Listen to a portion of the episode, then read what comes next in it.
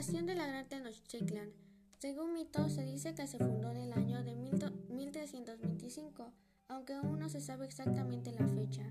La leyenda relata que un grupo de tribus náhuatl, migrantes de Texclan, salieron en busca de algún lugar en donde habitar. Durante su recorrido encontraron una imagen del dios Huitzilopochtli en una cueva en el cerro de Culiacán. Durante su recorrido, con, los, con las siguientes características. Un lago, un águila sobre un nopal con una serpiente sobre sus garras. Durante el camino se encontraron con otros ocho pueblos que querían ser parte de.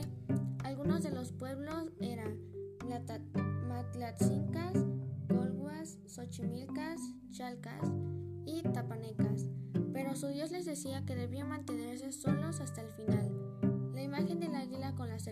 Se les vino a la mente y después de haber recorrido muchos lugares por 210 años, en un punto del lago de Texcoco decidieron fundar la ciudad de Tenochtitlan.